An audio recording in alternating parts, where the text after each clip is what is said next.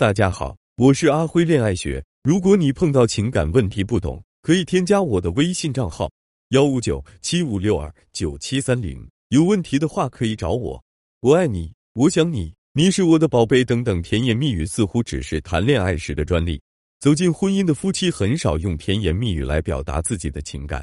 恋爱时的花前月下，让位于生儿育女；情深意浓的耳鬓厮磨，让位于锅碗瓢盆交响曲。浪漫的恋爱关系变为婚姻生活时，夫妻之间渐渐的淡忘了用甜言蜜语来表达情感，于是婚姻生活越来越枯燥乏味，甚至会让人萌生出放弃这样的婚姻生活的念头。有学员问我：“阿辉老师，您说婚姻到底是什么呀？怎么才能经营好一段婚姻呢？”很多人都会情不自禁的说，婚姻是责任，是爱和承诺，但这种感性的评价并不能很好揭示婚姻的原理。婚姻。就像是两个人合伙开了一家公司，我们要用经营公司的思维去经营我们的婚姻，只有这样，婚姻才能时刻充满激情和活力。学员表示很惊讶，这是他第一次听到这样的解释。老师，经营公司需要什么样的思维呢？怎么才能用经营公司的思维去经营婚姻呢？其实这个问题总结起来就两个要素：第一个要素是一致的目标，第二个要素是换位思考的习惯。什么是一致的目标？两个合伙人共同经营一个公司，如果理念不一致，那这个公司很难长期发展。第一个合伙人期许公司的业绩可以好一些，最好能在最短的时间内赚到最多的钱。第二个合伙人期许公司可以不断的发展壮大，自己有一天可以去纳斯达克敲钟。这样的两个人一起合作，最终的结果可想而知。其实很多夫妻的人生目标也是不一致的。从而导致两个人之间矛盾和冲突的高频出现。婚姻中很多姑娘都爱抱怨自己的老公是一个工作狂，平时一心扎在工作上，总是对自己不管不顾。出现这样的矛盾，是大部分女人跟男人的人生目标不一致导致的。男人的人生目标是努力工作、升职加薪，实现他在职场上的抱负；女人的人生目标是两个人有一个温暖的小家，幸福开心生活在一起。肯定有姑娘会问。老师，两个人的人生目标如此不同，这是不是就说明他们根本就不适合在一起？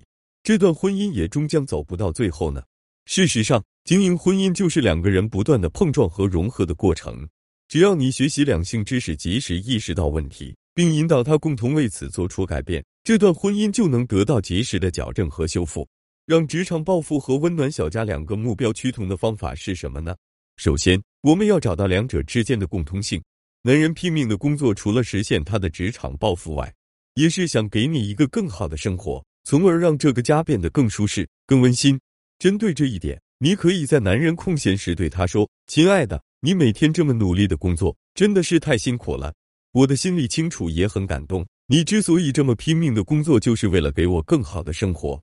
但生活就像是一个木桶，由不同的木板组成，工作只是其中的一块木板而已。”我们的生活好像出现了些许的偏差，我们有必要坐下来好好聊一聊这些不愉快。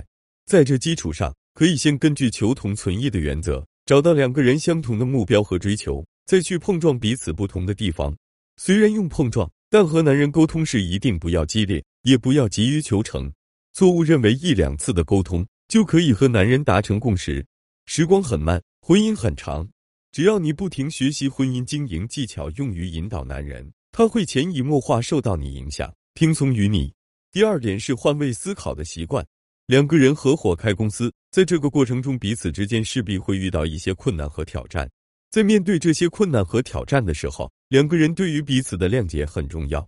因为如果没有彼此之间的谅解的话，两个人都势必会很容易把问题归咎在对方的身上。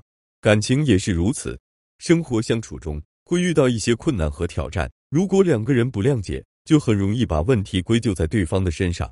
在面对小麻烦时，比如两个人出门都忘记带钥匙，如果都互相推卸责任，指责对方，再小的问题都可能引发轩然大波。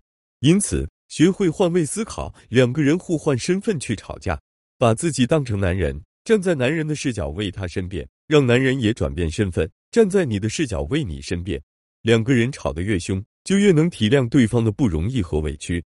从而为对方改变，共同体谅对方，生活才会甜蜜，幸福感才会提升。在婚姻这所公司里，该做怎样的规划，让婚姻健康有序的发展，获得盈利？任何复杂且重要的事情，想要达成期望的结果，都需要掌握其运作的规律和科学的方法。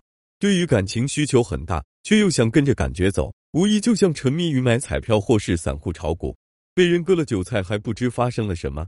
婚姻要经历漫长的一段时间，依照公司经营的模式作为线索，为大家提供一些启示，希望能给大家的婚姻生活有所帮助。